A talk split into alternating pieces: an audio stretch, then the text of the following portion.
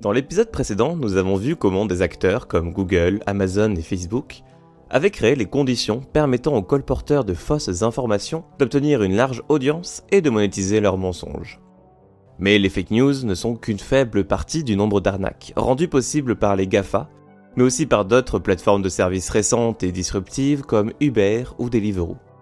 Piratage de comptes, vol d'informations, les consommateurs peu vigilants ne sont pas à l'abri de tous les dangers sur ces sites. Mais si les utilisateurs de Facebook, Google ou Uber sont souvent victimes d'arnaques, qu'en est-il de ces entreprises elles-mêmes?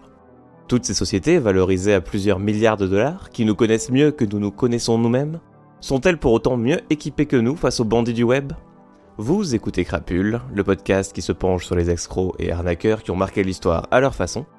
Et vous l'aurez compris, aujourd'hui, on va revenir sur plusieurs personnages qui ont réussi à jouer un tour aux GAFA et autres géants du web soit en retournant leur algorithme contre eux, ou en leur jouant des bons vieux tours de passe-passe.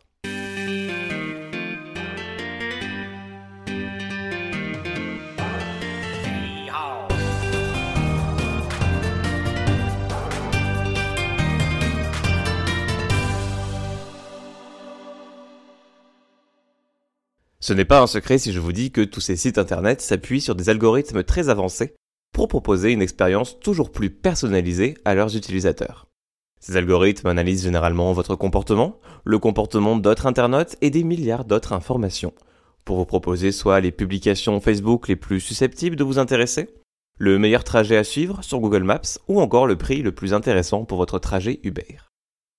Mais ces algorithmes ne sont évidemment pas infaillibles, et sont devenus le terrain de jeu de nombreux internautes qui s'amusent à faire du reverse engineering, c'est-à-dire de l'ingénierie inversée, pour comprendre les facteurs pris en compte par ces algorithmes et comment les tourner à leur avantage. Ça peut donner parfois lieu à des performances artistiques assez marquantes. Vous avez sûrement dû entendre parler l'année dernière de Simon Weckert, cet artiste berlinois qui a promené 99 smartphones dans une brouette pour créer un embouteillage virtuel dans Google Maps. Alors que Simon se déplaçait lentement dans la rue, entraînant un chariot chargé de téléphones, Google Maps a fini par interpréter ces données comme un trafic lent et a marqué cette rue particulière en rouge sur la carte. On peut citer aussi l'artiste Gretchen Andrew, qui a réussi à positionner ses toiles dans les premiers résultats sur Google Images lorsque les internautes recherchaient The Next President of United States, et ce en pleine campagne électorale de 2020.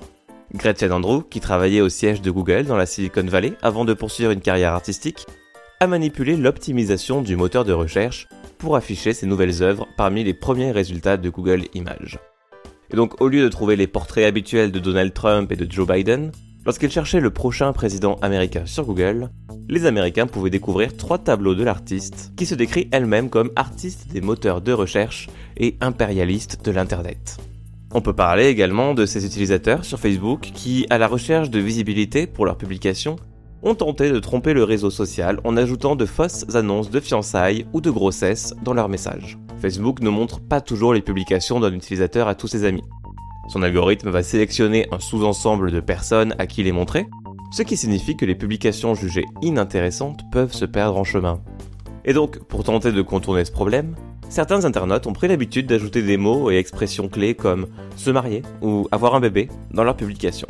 Et Facebook, les considérant liés à des événements majeurs de la vie de leurs utilisateurs, les ont placés en tête du fil d'actualité.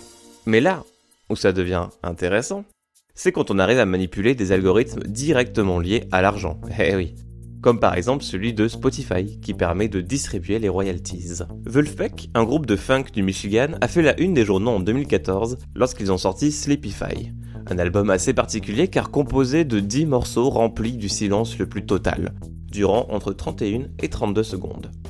Le groupe a naturellement demandé à ses fans d'écouter en boucle cet album de 5 minutes de vide pendant leur sommeil, d'où le nom Sleepify. L'objectif était de générer suffisamment de royalties pour permettre au groupe de partir en tournée, promettant des concerts gratuits en échange.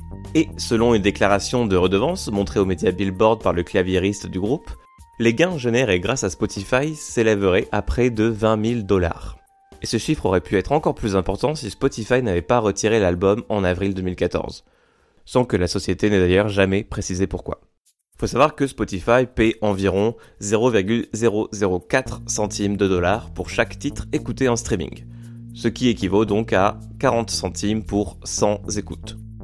Mais quand on a une base de fans très impliquée et des titres qui ne durent qu'un peu plus de 30 secondes, ce qui correspond au minimum requis par le service pour compter ça comme une écoute complète, les fractions de centimes peuvent vite devenir des milliers de dollars. D'autres internautes ont d'ailleurs repris le même procédé, mais à bien plus grande échelle. Une opération en Bulgarie a escroqué jusqu'à 1 million de dollars de royalties à Spotify en 2018. Baptisé le Bulgarian Hack, l'entité à l'origine de l'arnaque n'a toujours pas été identifiée. Il peut donc s'agir soit d'un individu seul, soit d'un collectif. En tout cas, l'arnaqueur a réussi son exploit en téléchargeant plusieurs playlists de musique et en créant beaucoup, vraiment beaucoup de faux comptes Spotify pour écouter ses morceaux. Il n'a eu ensuite qu'à récolter les royalties grâce au système de paiement de Spotify. Ainsi, en 2017, deux playlists, Soulful Music et Music from the Earth, ont été ajoutées sur Spotify, avec de la musique dont les codes ISRC, le système international d'identification de la musique et des vidéos musicales, permettent de remonter jusqu'à une opération en Bulgarie. Ces playlists sont très vite montées en flèche dans les classements mondiaux, hebdomadaires de Spotify, qui gardent un œil sur les playlists qui rapportent le plus d'écoute. Music from the Heart était ainsi à la 84e place de la liste mondiale de Spotify et à la 22e place du classement américain. Et Soulful Music, quant à elle, s'est hissée à la 35e place du classement mondial et à la 11e place du classement américain. Ces deux positions étaient bien plus élevées que n'importe quelle playlist appartenant à une major de l'industrie musicale. Et ces listes comprenaient près de 500 chansons, ce qui est bien plus que la majorité des playlists qui figurent habituellement dans ces classements. Ces chansons provenaient de divers artistes qui n'existaient pas vraiment en dehors de Spotify. Leur nom était absent des moteurs de recherche et des réseaux sociaux. Et enfin, la plupart de ces titres étaient d'une durée de 30 secondes, curieusement comme l'album de Wolfpack. Mais surtout, ces playlists n'avaient que 1200 auditeurs chacune. Il est donc très probable que ces 1200 auditeurs soient en réalité 1200 comptes Spotify, créés par le ou les arnaqueurs, qui auraient payé pour des comptes premium pour pouvoir écouter les 500 titres encore, encore et encore. Alors, l'idée peut sembler assez coûteuse au départ, puisqu'il faut donc 1200 comptes premium, donc à un taux de 10 dollars par mois, soit 12 000 dollars pour la personne qui gère le système. Mais quand on voit les revenus générés, on se dit que peut-être que l'investissement vaut le coup. Comme dit plus tôt, le paiement moyen de Spotify est de 0,004 centimes par lecture. Si 500 chansons de 30 secondes sont programmées pour être jouées en boucle automatique 24 heures sur 24 et 7 jours sur 7 pendant un mois, ça représente 72 millions d'écoutes pendant cette période, soit 415 000 dollars par mois. Et ça, c'est les chiffres générés pour une seule de ces playlists. N'oublions pas qu'il y en a une deuxième qui a des chiffres comparables, et il se pourrait bien qu'il y en ait d'autres qui n'ont pas encore été découvertes. L'escroquerie a duré en tout 4 mois avant que Spotify ne soit alerté et ne supprime la plupart des morceaux incriminés. Mais cette histoire soulève un point intéressant. Peut-on vraiment qualifier cette opération d'arnaque? Parce qu'ici aucune loi n'a été enfreinte. Seulement quelqu'un qui a su exploiter les règles d'une entreprise à son avantage. Si Spotify affirme améliorer les méthodes de détection et de suppression, à moins de passer manuellement au crible chacun des 30 millions de titres de son catalogue, il n'y a pas vraiment de moyen évident de le faire de manière approfondie et cohérente. Et si ces entreprises comme Spotify peuvent être faciles à duper, c'est parce qu'elles font face à des défis imposés par leur taille. À leur échelle, il est humainement impossible de contrôler tous les produits qu'ils vendent, les musiques de leur catalogue ou encore les prestataires qu'ils référencent. C'est comme ça d'ailleurs qu'un curieux restaurant londonien, baptisé The Italian Stallion ou l'étalon italien, est apparu sur Deliveroo, le site de livraison de plats à domicile. Les Anglais qui étaient à la recherche de quelques délices dont seule l'Italie a le secret, ont ainsi reçu, après avoir commandé chez The Italian Stallion, leur plat dans une boîte en plastique qui ressemblait drôlement à un plat de supermarché réchauffé au micro-ondes, accompagné d'une note et d'une liasse de billets. C'est parce que l'étalon italien était un faux restaurant. Et tout ça n'était qu'une grosse blague imaginée par le youtubeur Josh Peters. Il a révélé le tour joué à Deliveroo dans une vidéo sur sa chaîne YouTube, où il s'était déjà illustré en piégeant des influenceurs Instagram qui ont accepté de promouvoir du gravier pour lui. Deliveroo feeds 45,000 hungry Brits a night. While 9 million of us eat ready meals each evening. Which gave me an idea. Would Deliveroo allow me to sell microwave meals on their app? Mais le plus surprenant est la facilité avec laquelle il a pu mener cette opération. Après avoir enregistré The Italian Stallion en tant que site web et société officielle, et après avoir créé quelques comptes sur les médias sociaux, il a pu s'inscrire sur Deliveroo en indiquant son immeuble d'habitation comme adresse du restaurant. Ainsi, malgré quelques perches tendues à Deliveroo sur leur site web, dont la photo de Gemma Collins, personnalité de la télévision anglaise en tant que chef de leur restaurant, et un AirPod en guise de feta sur une photo d'un de leurs plats. Et malgré l'absence d'un quelconque contrôle d'hygiène alimentaire, Deliveroo a approuvé le référencement du restaurant sur leur plateforme. Et très vite, les commandes ont commencé à affluer grâce à une promotion de 40% sur tous les plats du restaurant. Afin de ne pas trop arnaquer les clients, Josh fournissait les repas cuits au micro-ondes accompagnés d'une note expliquant la blague, ainsi que suffisamment d'argent en liquide pour rembourser la commande. L'opération n'aura duré que le temps d'une soirée avant que Josh ne retire son faux restaurant du site. Mais c'est toujours bon à savoir, si vous voulez vous faire un peu d'argent de poche, vous n'avez qu'à inscrire votre four micro-ondes sur Deliveroo. Certains utilisateurs peuvent aussi manipuler les algorithmes d'une application pour influencer directement sur ses prix.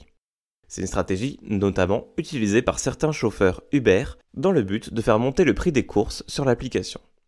Si vous utilisez des applications de VTC, vous avez sûrement déjà rencontré cette situation. Vous vous connectez à l'application Uber pour vérifier le prix d'un trajet, puis vous revérifiez quelques minutes plus tard pour découvrir que les prix ont considérablement monté. Le plus souvent, c'est la demande des consommateurs qui est à l'origine de ce tarif élevé. Pendant les périodes de pointe, où il y a beaucoup de demandes et donc plus de passagers que de chauffeurs disponibles, les applications augmentent les tarifs, pour passer à ce qu'ils appellent des tarifs de pointe. Cependant, il y a quelques années, des chercheurs de l'Université de New York ont découvert que les chauffeurs pouvaient également contribuer à augmenter le montant que vous payez pour un trajet. Comme le logiciel d'Uber surveille les conditions de conduite et peut détecter un manque soudain de courses disponibles, les chauffeurs se coordonnent en ligne pour éviter certaines zones, ou organisent des switch-off de masse, c'est-à-dire des périodes pendant lesquelles ils se déconnectent de l'application de manière coordonnée. C'est à ce moment-là que les tarifs de pointe sont appliqués, pour gérer l'inadéquation entre l'offre et la demande. Par conséquent, les usagers dépensent plus et les chauffeurs gagnent plus. Une fois la tarification de pointe activée, les chauffeurs se reconnectent rapidement pour profiter de l'augmentation des frais. Uber s'est ouvertement déclaré contre ce type de comportement et affirme avoir mis en place un certain nombre de protections techniques pour empêcher que ça ne se produise. Mais force est de constater que la relation tendue entre Uber et ses chauffeurs et le traitement de ces derniers par l'entreprise n'aide pas vraiment la situation. Les mêmes chercheurs ont d'ailleurs remarqué que les entreprises de VTC, qui fournissaient une ligne d'assistance humaine en direct pour les conducteurs, comme c'est le cas par exemple avec le service de covoiturage Juno, les conducteurs semblaient beaucoup plus satisfaits et donc moins susceptibles de manipuler les prix de leurs courses. Comme quoi, il suffirait simplement d'être gentil avec les gens pour qu'ils n'essaient pas de nous la mettre à l'envers. Les chauffeurs utilisent d'autres techniques qui frappent directement Uber plutôt que les passagers. Par exemple, ils acceptent des courses Uber Pool, l'offre permettant de partager sa course avec d'autres usagers, puis se déconnectent immédiatement ou ignorent les autres demandes afin de pouvoir se rendre directement à destination. Ils obtiennent ainsi un montant plus élevé d'Uber pour le trajet. Mais si ce genre de tactique permet aux chauffeurs de gagner un peu plus par trajet, ça ne représente qu'une petite perte pour Uber. Uber qui n'a d'ailleurs pas attendu que ses chauffeurs manipulent l'algorithme pour perdre de l'argent. Pour perdre 100 millions de dollars plus précisément. Kevin Frisch, responsable du marketing pour Uber en 2017, s'est un jour rendu compte qu'il pouvait réduire de deux tiers ses dépenses publicitaires en ligne, soit près de 100 millions de dollars, sans aucun impact sur les performances de ses campagnes. En gros, Uber investissait 100 millions de dollars en publicité pour littéralement rien, peanuts.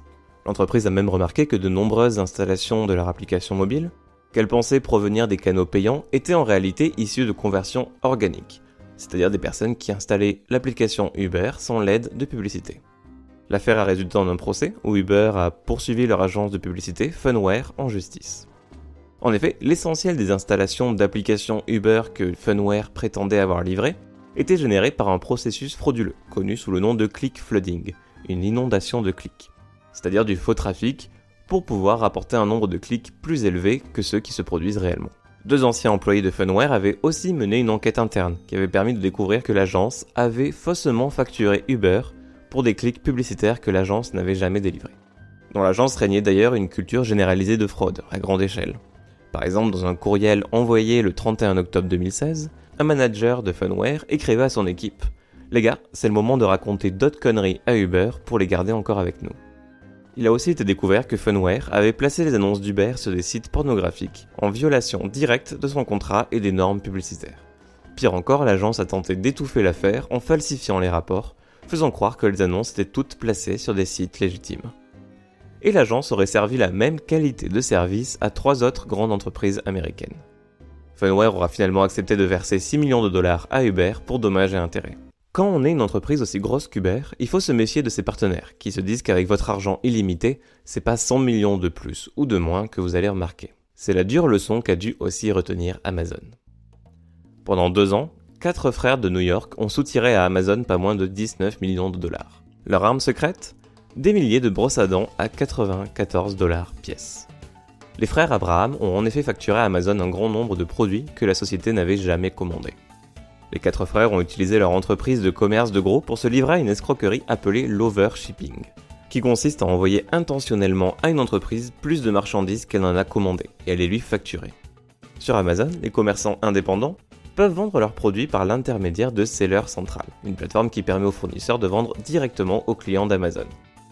Sur Seller Central, que les frères Abraham ont utilisé, les commerçants agissent comme des grossistes. Amazon achète leurs produits et les revend ensuite à ses clients avec une petite marge bénéficiaire. Le système est similaire à celui de la plupart des détaillants traditionnels, sauf qu'Amazon n'est pas un magasin normal. Il offre une gamme presque infinie de produits provenant de millions de vendeurs et de revendeurs. Un marché gigantesque qui peut être difficile à gérer. Et sur Amazon, chaque produit est doté d'un identifiant unique, une chaîne de chiffres appelée Amazon Standard Identification Number ou ASIN. Les vendeurs ont donc la possibilité de modifier ces listes pour s'assurer que des éléments comme les descriptions des produits sont exacts.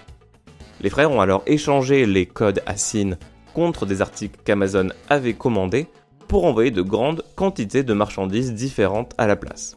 Un peu comme quand au supermarché, en fait, vous avez pris des citrons bio, vous les pesez, mais vous prenez l'étiquette des citrons normaux, parce que c'est un tout petit peu moins cher. On est un peu sur une arnaque de ce style, mais avec des montants bien plus élevés que vos citrons bio. Par exemple, dans un cas, Amazon a commandé 12 bidons de spray désinfectant pour 94 dollars.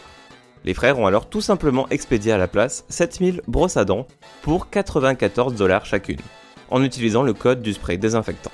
Et donc, ils ont ensuite facturé Amazon pour plus de 650 000 dollars. Dans un autre cas, Amazon a commandé un seul flacon de parfum de grande marque pour un peu moins de 300 dollars. En réponse, les Abraham ont envoyé 927 tondeuses à barbe coûtant 300 dollars chacune en utilisant le code ASIN du parfum. Et même une fois, les quatre frères ont expédié et facturé à Amazon plus de 10 000 unités alors que l'entreprise en avait commandé moins de 100. Une fois qu'Amazon a détecté la fraude et fermé leur compte, les frères ont tenté d'en ouvrir de nouveaux, en utilisant de faux noms, des adresses électroniques différentes, des VPN même pour dissimuler leur identité, mais se sont finalement vite fait rattraper par la justice. Amazon a depuis lancé l'unité des crimes de contrefaçon, un groupe comprenant d'anciens enquêteurs et procureurs fédéraux qui travaillent à identifier et éradiquer les mauvais acteurs sur la plateforme d'Amazon, une sorte d'Avengers de l'e-commerce. On pourrait croire que pour arnaquer les GAFA il faut être un hacker redoutable, mais en fait il semblerait qu'il suffirait juste d'échanger certains codes barres, ou encore pourquoi pas envoyer une fausse facture par email. Parce que c'est aussi comme ça que Facebook et Google ont perdu énormément d'argent. Evaldas Rimasoskas, citoyen lituanien, a ciblé Facebook et Google en se faisant passer pour Quanta Computer, un fabricant de matériel informatique basé à Taïwan qui fait des affaires importantes avec la plupart des grands noms de la technologie. En utilisant de fausses adresses e-mail et de faux papiers, Rimasoskas a convaincu les deux géants de payer des factures de plusieurs dizaines de millions de dollars. Pour ça, il a tout simplement ouvert des comptes bancaires au nom de Quanta Computer en Lituanie et à Chypre. Il a créé des adresses e-mail qui semblaient être celles d'employés légitimes de Quanta Computer, qu'il a utilisées pour envoyer des factures à Google et Facebook, accompagnées de contrats et de lettres portant de fausses signatures des dirigeants de l'entreprise. L'arnaque lui a permis d'extorquer pas moins de 98 millions de dollars à Facebook et 23 millions à Google. Mais les deux entreprises ont aujourd'hui récupéré la majeure partie de cet argent depuis que le stratagème a été découvert et que Rimasoskas a été arrêté. Bien que ses activités reposent surtout sur de la contrefaçon et de l'escroquerie par hameçonnage ou phishing, les capacités d'ingénierie sociale d'Evaldas Rimasoskas et sa connaissance approfondie des processus de facturation de ces entreprises lui ont quand même permis de recevoir 100 millions de la part de deux des plus grandes entreprises technologiques du monde, en utilisant à peine plus qu'une adresse email. Et si l'histoire de Rimasoska est l'un des exemples les plus flagrants de ce genre de crime, il ne s'agit pas d'un événement isolé. En fait, juste au moment où Rimasoskas commençait son plan en 2013, le FBI lançait une alerte de cybersécurité sur ce type de crime, qui devenait alors une menace émergente. Le FBI qualifie cette arnaque de compromission de courrier électronique professionnel ou d'usurpation d'identité de PDG. Les escrocs préférant généralement se faire passer pour le PDG étant donné qu'ils ont le plus haut niveau d'autorité sur les finances. mais il n'est pas rare qu'ils prennent parfois le rôle d'un directeur financier, ou même quelqu'un de plus loin dans la chaîne tant qu'ils ont la possibilité d'émettre des paiements. Ces escrocs vont aussi cibler les entreprises qui font régulièrement affaire avec d'autres grandes entreprises, de sorte que les paiements réguliers de grosses sommes d'argent ne soient pas rares et soient généralement approuvés rapidement. Le FBI estimerait d'ailleurs que ce type de crime est de plus en plus populaire et a frappé des entreprises pour au moins 3 milliards de dollars depuis 2015. Mais les arnaques liées au paiement peuvent aussi avoir lieu en bas de l'échelle, directement en boutique. À une époque où les cyberattaques sont extrêmement complexes, où les escroqueries sont soigneusement coordonnées, et où des millions de dollars sont consacrés à la sécurité des entreprises, un homme a réussi à escroquer 300 000 dollars à Apple de la manière la moins sophistiquée qui soit. Sharon Parrish, un habitant d'East Tampa, en Floride, a réussi à trouver un moyen de neutraliser les terminaux de paiement des boutiques Apple lorsque sa carte était refusée. Ce qui l'aurait fait 42 fois dans 16 États différents entre décembre 2012 et juillet 2014, avant de se faire prendre, dérobant à Apple l'équivalent de 309 000 dollars de marchandises. Et son mode de procédé était très simple. Lorsqu'une personne tente d'effectuer un achat à un terminal de point de vente avec une carte de crédit liée à un compte fermé ou insuffisamment approvisionné, l'achat est refusé. Mais le refus peut être annulé si un code numérique d'une longueur particulière est donné au caissier, qui provient généralement de la banque. Et donc lorsque l'une des cartes de Paris était inévitablement refusée, il expliquait au caissier qu'il devait appeler sa banque pour savoir ce qui se passait. Paris donnait alors au caissier un code, soi-disant fourni par sa banque, et la transaction était autorisée. Mais comment Paris pouvait-il connaître ce code par avance? Eh bien en fait, il semblerait que le code lui-même importe peu en vérité. Il peut s'agir de n'importe quelle suite aléatoire de chiffres, du moment qu'il a une longueur particulière. Et ça, Paris le savait, il connaissait la longueur attendue et a donc simplement inventé les chiffres sur place pour les remettre au caissier. Une arnaque relativement simple, mais qui a tout de même valu 5 ans de prison. Mais Sharon Parrish n'est pas le seul à avoir voulu croquer dans le magot de la marque à la pomme. Deux étudiants chinois de l'Oregon ont aussi escroqué à Apple des centaines de milliers de dollars en remplacement d'iPhone, grâce à un système utilisant des appareils contrefaits et en exploitant la politique de retour d'Apple. À partir de 2017, les deux hommes auraient fait entrer clandestinement aux États-Unis des milliers d'iPhones contrefaits en provenance de Chine, puis les ont envoyés à Apple pour que son service client les répare ou les remplace, sous prétexte qu'ils ne s'allumaient pas. Dans la majorité des cas, Apple a remplacé les produits contrefaits par de vrais iPhones, ce qui aurait coûté à la société environ 895 000 dollars. Yang Yangzhou était chargé de faire entrer les contrefaçons aux États-Unis, et de renvoyer les vrais iPhones en Chine, et son complice, Quan Jiang, apportait les téléphones contrefaits à Apple, en ligne ou en personne, pour demander des remplacements. Une fois les vrais iPhones envoyés en Chine pour être vendus à profit, un associé transférait de l'argent à la mère de Jiang, qui déposait ensuite les fonds sur un compte utilisé par son fils aux États-Unis. Et donc leur stratagème fonctionnait principalement parce que les employés des Apple Store ne pouvaient pas vérifier l'authenticité des appareils, puisqu'ils ne s'allumaient pas. Mais comme le processus de remplacement des téléphones Apple était déjà déclenché et que les hommes affirmaient être couverts par la garantie du produit, la marque a accepté leur demande sans même exiger de preuves d'achat. Jiang aurait ainsi soumis 3069 demandes de garantie et Apple aurait accordé 1493 iPhones de remplacement. À la valeur estimée de 600 dollars par téléphone, Apple a perdu près de 900 000 dollars grâce à ce stratagème. En juin et juillet 2017, Apple a envoyé à Jiang des ordonnances de cessation et d'abstention à l'adresse indiquée par Zhu, l'informant qu'Apple savait qu'il importait de faux iPhones. Jiang n'a pas répondu à ses avis et a continué jusqu'à son arrestation. Les deux étudiants seront finalement condamnés à trois ans de prison. Alors, qu'est-ce qu'on a appris aujourd'hui? Quelle est la morale à tirer de toutes ces histoires?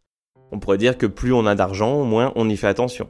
Ou que sur Internet, on trouvera toujours une nouvelle façon de vous arnaquer. Ou alors que sur internet, si on est suffisamment malin, il suffit d'un four micro-ondes, de beaucoup de brosses à dents ou de 5 minutes de silence pour pouvoir faire fortune. J'espère que cet épisode vous a plu. Si c'est le cas, n'hésitez pas à mettre des petites étoiles, des petits commentaires sur Apple Podcast, Podcast Addict, etc. Vous connaissez la chanson. Vous pouvez également retrouver le podcast sur Twitter, at Crapule Studio, où je donne des fois un petit peu des nouvelles sur euh, quand est-ce qu'arrive le prochain épisode, de quoi ça parle et d'autres trucs. Je partage des fois des articles intéressants liés à la thématique de mon podcast évidemment. Le prochain envoi aussi de ma newsletter La Ruée euh, partira cette semaine. Et il y aura notamment dedans une recommandation d'un podcast qu'on aime beaucoup. Donc euh, si vous voulez savoir de quel podcast il s'agit, eh, eh, vous n'avez qu'à vous inscrire. Le lien est dans les notes de l'épisode. Ainsi d'ailleurs que le lien vers toutes les sources mentionnées dans cet épisode. Et quant à moi, je vous dis à très bientôt pour un prochain épisode.